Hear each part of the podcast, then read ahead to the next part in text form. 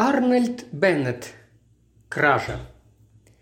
«Джи», – сказала леди Дэн, – «если этот портрет будет висеть здесь дольше, то в одно прекрасное утро вам придется отправить меня в Пайерхилл». В Пайерлхилле был расположен самый крупный в районе госпиталь, но там же находился и самый большой дом для умалишенных. И когда жители пяти городов, центр английской гончарной промышленности, говорили просто «Пайерлхилл», то они имели в виду именно этот дом. В последнее время я просто не перевариваю пищу, и все это из-за этой мазни, продолжала леди Дэн. Она жалобно взглянула на огромный, написанный маслом портрет, который висел на стене в обширной роскошной столовой против ее обычного места у стола. Сэр Джиохософат ничего не ответил. Несмотря на резкую критику леди Дэн и вопреки несомненному факту, что никому в пяти горах этот портрет не нравился, он все же обошелся в тысячу фунтов стерлингов, и хотя он был написан только два года назад, цена его уже поднялась по меньшей мере до 1500 фунтов. Потому что он был написан Крессажем, одним из самых блестящих художников в мире. Портрет отмечал вершину карьеры сэра Джио Хософата, а карьера его была, возможно, одной из самых удачных, самых блестящих во всей истории пяти городов. Этот знаменитый человек был главным владельцем фирмы «Братья Дэн», одной из самых крупных фирм во всем районе, производящих дешевую глиняную посуду. Фирма пользовалась крайне плохой репутацией среди предпринимателей, так как постоянно сбивала цены – Братьев ненавидели все другие фирмы в пяти городах, и, слушая разговоры их конкурентов, можно было подумать, что сэр Джи нажил колоссальное состояние тем, что систематически сбывал товары по бросовым ценам. Братьев Дэн также ненавидели и их тысячи служащих, но эта ненависть, как бы злобна она ни была, не помешала расцвету карьеры сэра Джи. Он решил во что бы то ни стало сделать себе имя и достиг этого. В пяти городах могли сколько угодно смеяться над его вульгарным снобизмом и издеваться над его расчетливой благотворительностью, но тем не менее он был самым известным человеком в пяти городах, и как раз именно его снобизм и его благотворительность подняли его на вершину. Больше того, он был одним из первых общественных деятелей пяти городов, который получил рыцарское звание. В пяти городах не могли отрицать, что все гордились этим званием. Неважно было, какими средствами он добился этого отличия, важно было, что он получил его. И кроме того, разве он не был отцом своего родного города? Разве вся северная часть округа не была облагодетельствована им? И вот по случаю третьей годовщины его пребывания на посту мэра и торжественного открытия построенного им технического института в городе началось движение за подношение сэру Джи подарка, достойного выразить глубокое уважение, которым он официально пользовался в городе. Общим мнением явилось то, что таким подарком должен быть его собственный портрет. Один из местных дилетантов предложил Крессажа, и когда в пяти городах узнали, что этот гениальный художник Соединенных Штатов Америки пользуется известностью во всем цивилизованном мире и приравнивается к Веласкосу, что его кисти принадлежат портреты половины всех аристократов и что доходы его царственны, то это предложение было принято и с Крессажем начались переговоры. Крессаж снизошел к просьбам пяти городов и согласился написать портрет сэра Джи, но с обычным для него условием, а именно, чтобы сэр Джи приехал в маленькую деревню в Бетфордшире, где была расположена главная студия Крессажа, и чтобы портрет был выставлен в течение шести месяцев в Лондонской Королевской Академии, прежде чем попасть к его собственнику. Сэр Джи поехал в Бетфордшир, Работа была скоро закончена, и он вернулся обратно в очень мрачном настроении. Выборный комитет, руководивший всем делом в свою очередь, отправился в Бетфордшир, чтобы посмотреть портрет, и все члены комитета также вернулись обратно в мрачном настроении. После этого в Королевской академии открылась выставка, и портрет сэра Джи и его мантии с цепью на шее, в кресле, немедленно был высоко оценен критикой, назвавшей его одним из самых блестящих и мастерских произведений последнего времени. Все критики сходились в одном – и комитет, и сэр Джи успокоились, но не совсем. И меньше всех сэр Джи, потому что во всем этом энтузиазме критиков было нечто, глубоко беспокоившее его. Просвещенные люди, хорошо знакомые с ежегодным блестящим успехом портретов Крессажа, прекрасно знали причину беспокойства сэра Джи. Один из критиков написал, что Крессаж проявил на этот раз даже больше, чем обычно, свою изумительную способность раскрыть характер. Другой писал, что отношение Крессажа к своему объекту было, как обычно, спокойным и холодно враждебным. Третий говорил о типично провинциальном мэре города, который был обессмертен для забавы будущих поколений. Жители пяти городов отправились в Лондон, чтобы посмотреть на работу, за которую они уплатили, и увидели там лицо маленького старого скупца с тонкими губами, сидеющей редкой бородкой, бегающими глазками, с ярко выраженными чертами сноба, смешного в его роскошной мантии. Вблизи портрет казался смешением красок, но на расстоянии четырех метров поражал своим абсолютным сходством и выглядел изумительно, сверхъестественно, живым прообразом сэра Джи. Сходство было до того поразительно, что некоторые жители пяти городов прыснули со смеху. Многие были огорчены, но не за сэра Джи, а за леди Дэн, которую все искренне любили и уважали. Она была простой, хорошей женщиной, Единственной ее слабостью было то, что она никогда не могла проникнуть в душу сэра Джи и видеть его таким, каков он есть. На церемонии вручения все, конечно, иступленно хвалили портрет, говорили о нем как о ценнейшем приобретении. Виновник торжества вместе со своей женой делали вид, что они преисполнены радости от возможности обладать портретом. Портрет висел в столовой дома сэра Джи около 16 месяцев после того, как леди Дэн заявила мужу, что портрет в конце концов доведет ее до сумасшедшего дома. «Не говори глупостей», – сказал сэр Джи. «Я не расстался бы с этим портретом за сумму в 10 раз большую, чем за него заплатили». Это, выражаясь грубо, было просто ложью. Сэр Джи сам втайне ненавидел портрет больше, чем кто-либо другой. Он почти готов был сжечь свой дом, чтобы избавиться от своего изображения. Но случилось так, что вчера вечером во время беседы с секретарем городского управления его предприимчивый мозг осенила блестящая мысль о том, как избавиться от этого портрета более дешевым способом, чем пожар. Направляясь в город, он обдумывал этот план. Хотя он казался безумным и опасным, но все же был выполнимым. В это утро на заседании суда сэр Джи поразил сэра Шерота, секретаря городского управления, и в высшей степени разозлил сэра Бурна, начальника местной полиции. Дело в том, что в городе недавно произошла серия сенсационных краж со взломом. Ворам, полагали, что орудует целая шайка, удалось скрыться от настойчивых поисков полиции – но за день до этого один из подчиненных сэра Бурна задержал человека, который, как все полагали, был частично или полностью ответственен за кражи. Жители пяти городов вдохнули с облегчением и горячо поздравили сэра Бурна. И сам сэр Бурн был очень доволен собой. Местная газета вышла с заголовком «Ловкий арест предполагаемого грабителя». Арестованный назвался Уильямом Смитом и вел себя подозрительно. И вдруг сэр Джи, бывший председателем суда, отвел обвинение, выдвинутое против Смита, и взял верх над своим единственным коллегой по суду в это утро, членом городского управления Истоном. Он заявил, что прекращает дело против Уильяма Смита за недостатком улик. Нет ничего удивительного в том, что сэр Бурн был очень обескуражен, если не сказать взбешен. Ничего удивительного, что столб закона, сэр Шерот, был поражен и огорчен.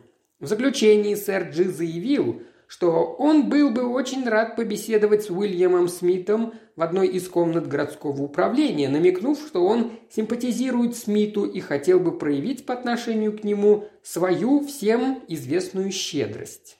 Итак, около полудня, когда суд величественно поднялся с мест, сэр Джи удалился в предоставленную ему комнату, куда униженный член городского управления Истон счел за лучшее не последовать. Скоро туда же явился и Уильям Смит в сопровождении полицейского. Когда последний удалился, Смит сделал грубый жест в его адрес.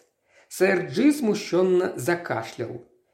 «Смит», – сказал он строго, опершись локтем на стол, – «вам очень повезло сегодня утром. Вы знаете это?» Смит стоял у двери с фуражкой в руке. Он не был похож на вора, который в представлении сэра Джи должен был быть большим, мускулистым и деловым. Смит же был похож на мелкого чиновника, который был долгое время без работы, но тем не менее находил какую-то возможность хорошо питаться и пить отнюдь не одну воду, Одет он был в очень поношенный костюм, ярко-синего цвета, потертый у обшлагов и на коленях. Его бумажный воротник пожелтел от грязи, пальцы были черные, волосы давно не чесаны, густая черная бородка покрывала подбородок. Его ботинки выглядели весьма плачевно. «Да, хозяин», – ответил Смит беспечно, – «но к чему вы, собственно говоря, ведете?» Сэр Джи был ошеломлен – как смеет этот оборванец говорить с ним, мэром города, председателем городского суда и одним из главных благотворителей всего округа таким тоном? Но что ему было делать? Он лично открыто установил невиновность Смита, и Смит был сейчас свободен, как ветер, и имел полное право говорить таким тоном, каким ему нравится. Кроме того, сэр Джи нуждался в услугах Смита. «Я надеялся, что могу быть вам полезен», сказал дипломатично сэр Джио Хософат. «Все это очень хорошо», – ответил Смит, – «но, пожалуйста, без ваших благотворительных штучек, они ни к чему. Я совсем не собираюсь стать на новый путь и не думаю перевернуть новую страницу в истории моей жизни. Мне не нужна рука помощи и все прочее в этом роде. Больше того, я вовсе не хочу занять какое-то положение, но я никогда не отказываюсь ни от денег, ни от пива. Никогда, слышите? А мне уже через месяц будет сорок лет.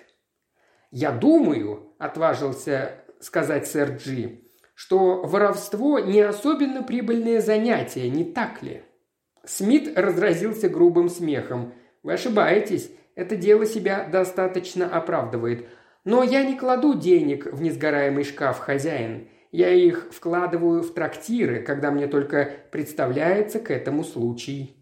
«Возможно, что воровство и выгодное дело», – сказал сэр Джи, – «но это нехорошо, это очень антиобщественно». «Вы уверены?» – возразил сухо Смит. «Антиобщественно, так ли? Я слышал, что занятия величали множеством различных названий, но еще никогда так. Я скорее назвал бы это дело весьма общественным. Ведь все время вращаешься среди незнакомых тебе людей и тому подобное.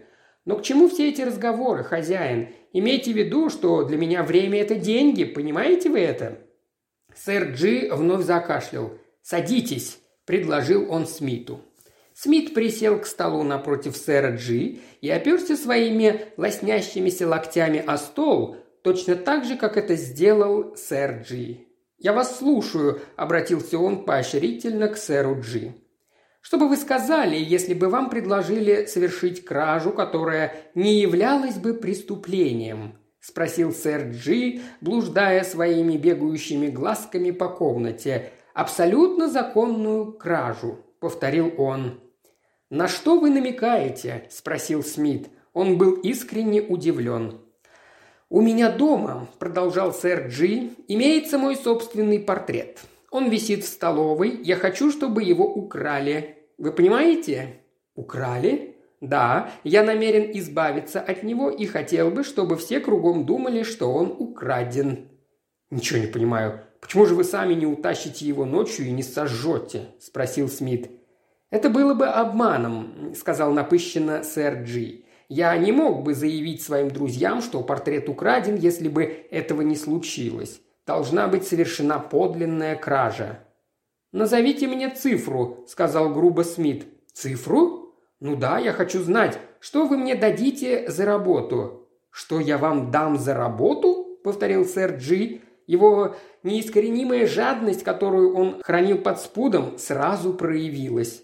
«Дать? Но почему? Ведь я предоставляю вам возможность честно украсть портрет, который стоит свыше тысячи фунтов, который, я могу смело это утверждать, будет стоить две тысячи фунтов в Америке.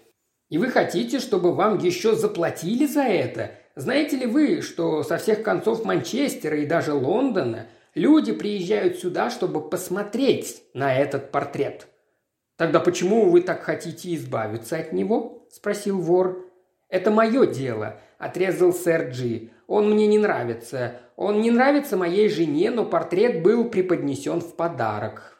«Ну что я буду делать с ним, когда утащу?» – спросил Смит. «Ведь вы не можете расплавить портрет как серебро, а, судя по вашим словам, хозяин его знают во всем Божьем мире. Мне кажется, что я с таким же успехом мог бы попытаться продать памятник Нельсона». «Чепуха», – сказал сэр Джи, – «вы городите чепуху. Этот портрет вы сумеете легко продать в Америке. Это принесет вам целое состояние. Сохраните его где-нибудь годик, а потом отправьтесь в Нью-Йорк». Смит покачал головой, побарабанил пальцами по столу, потом неожиданно просветлел и сказал – «Прекрасный хозяин, я берусь за это дело, чтобы только сделать вам одолжение. Когда вы можете этим заняться?» С трудом сдерживая свою радость, спросил сэр Джи. «Может быть, сегодня ночью?» «Нет», – ответил таинственно Смит, – «сегодня ночью я занят. Тогда завтра ночью, и завтра я также занят». «Вы, оказывается, очень занятой человек», – заметил сэр Джи. «А вы что думали?» – огрызнулся Смит. «Дело остается делом, я свободен только послезавтра ночью». «Но ведь это сочельник», – запротестовал сэр Джи. «Ну и что же?» – холодно заметил Смит. «Вы, может быть, предпочитаете Рождество? После Рождества я занят, и на другой день также». «Не в пяти городах, я надеюсь?» «Нет, пять городов мы уже обчистили». Договорились на сочельник. «Не начертить ли вам план моего дома?» – спросил Джи. Лицо Уильяма Смита исказилось от презрения. «Вы что же думаете?» – сказал он, – «что у меня нет плана вашего дома? За кого вы меня принимаете? Я не какой-нибудь идиотский турист, я деловой человек. Вот так-то хозяин». Сэр Джи был повержен в прах и покорно согласился со всеми предложениями Смита насчет предстоящей невинной кражи. Он понял, что в лице Смита случайно наткнулся на профессионала самого высокого класса и был доволен, что ему так повезло. «Одна только вещь меня раздражает», – сказал Смит, уходя. «Это то, что потом вы будете повсюду трубить, как я, после всего того, что вы для меня сделали, обокрал ваш дом, и вы пойдете распространяться насчет неблагодарности низших классов. Я хорошо раскусил вас, хозяин». Через день в сочельник сэр Джиохософат возвратившись домой, застал леди Дэн, наблюдавшей за упаковкой чемоданов. Они должны были провести Рождество в гостях у своего старшего сына Джона, который жил в окрестностях пяти городов, где у него был новый дом, новая жена и новый ребенок – мальчик. Сэр Джи, это было характерно для него, ничего не сказал леди Дэн, и только перед самым прибытием кареты, которая должна была отвезти их на вокзал, он неожиданно заметил «Я не сумею поехать с вами к Джону сегодня». «Боже мой, Джи, воскликнула леди Дэн. «Какой вы несносный человек! Неужели нельзя было мне сказать об этом раньше?» «Я приеду завтра рано утром, возможно, к заутренне», – ответил он без всяких объяснений. Он всегда отказывался объяснять ей свои поступки, да и спрашивала она механически, небрежно, уже привыкнув, что ее вопросы останутся без ответа, и поэтому была изумлена, когда вдруг он заявил – у меня несколько протоколов заседаний, которые я должен обязательно посмотреть и отослать обратно еще сегодня ночью, а вы прекрасно знаете, как и я сам, что это невозможно будет сделать у Джона. Я уже телеграфировал ему, что не приеду сегодня. Сэр Джи явно нервничал и смущался. «Но ведь дома нет ничего съедобного», – вздохнула леди Ден. «И потом вся прислуга, кроме кольера, уходит, а он не сумеет приготовить вам ужин. Будет, пожалуй, лучше, если я тоже останусь, чтобы позаботиться о вас». «Нет, вы этого не сделаете», – заявил решительно сэр Джи. «Что касается ужина, то я что-нибудь раздобуду себе. Слугам же было обещано, что их отпустят, и это надо сделать. Я как-нибудь обойдусь без них говорил филантроп, преисполненный непоколебимым чувством справедливости. Итак, леди Дэн пришлось уехать. Ей было не по себе. Предварительно она приготовила холодный ужин для сэра Джи в столовой и проинструктировала Кольера, как вскипятить воду и приготовить чай для хозяина на следующий день утром. После того, как сэр Джи поужинал в столовой и прислуга ушла, он остановился перед портретом – «Все прекрасно устроилось», – думал он. «Было бы опасно оставить слуг в доме. Вдруг бы кто-нибудь из них вздумал в эту ночь страдать от бессонницы и услышал бы приход Уильяма Смита. Он мог бы испортить все дело». С другой стороны, сэр Джи ни в коей мере не собирался оставить дом необитаемым на милость Смита. Он чувствовал, что должен быть на чеку и проследить за тем, чтобы все было в порядке и ничего плохого не случилось. Заранее предусмотренный праздничный отпуск для прислуги совпадал с его планами. Единственное, что ему оставалось сделать, это пробыть в доме до завтрашнего дня. Все шло прекрасно. Тем не менее, он немножко опасался, видимо, Смита, но как бы там ни было, через 12 часов он будет, наконец, освобожден от невыносимого кошмара, который принес с собой портрет. Когда сэр Джи думал об унижении, которое причинил ему портрет, когда он вспоминал саркастические замечания по его поводу своих сыновей, и в особенности Джона, когда в памяти оживали практические замечания лондонских газет, он корчился от злости и заявил самому себе, что нет такого средства, которое можно было бы назвать бессмысленным и опасным для того, чтобы избавиться от этого портрета. Кроме того, эта уловка с воровством была единственным средством, единственно возможным способом тайком избавиться от этого портрета, если не считать пожаром. Во всяком случае, это, конечно, было гораздо более приемлемым, чем сжечь дом, тем более, что в случае пожара нашлись бы, несомненно, идиоты, которые принялись бы кричать «Портрет! Портрет! Спасите портрет!» И портрет, конечно, был бы спасен. Он еще раз пристально взглянул на омерзительный предмет, который он так ненавидел. Внизу массивной золотой рамы виднелась надпись «Преподнесен Джеохосафату Дену, рыцарю, как знак общего уважения и благодарности» и так далее. Возьмет ли Смит портрет вместе с рамой? Сэру Джи хотелось, чтобы этого не случилось. Успокаивала его мысль, что Смиту нелегко будет утащить одному тяжелую раму, разве только он прихватит с собой помощника. «Я смотрю на тебя в последний раз», — сказал сэр Джи, глядя на портрет. После этого он открыл одно из окон столовой, как это было обусловлено со Смитом, выключил свет и улегся в постель. Сэр Джи не собирался спать, это не входило в программу его действий. Он собирался слушать и усиленно занялся этим. Около двух часов, точно в указанное Смитом время, ему показалось, что он услышал приглушенный осторожный шум. Во всяком случае, он был уверен, что слышит шум. Итак, Смит сдержал свое слово. Потом вдруг шум на минуту утих, затем вновь начался. Сэр Джи сдерживал любопытство, пока у него не иссякло терпение. Потом поднялся, тихонько открыл окно спальни, высунул голову на морозный воздух рождественской ночи и по счастливой случайности заметил очертания портрета, тщательно завернутого в простыню, который две темные фигуры спустили через окно столовой в сад. Смит, оказывается, прихватил с собой товарища – и взял, следовательно, портрет вместе с рамой. Сэр Джи следил до тех пор, пока фигуры не исчезли в глубине аллеи. После этого он вновь улегся в постель.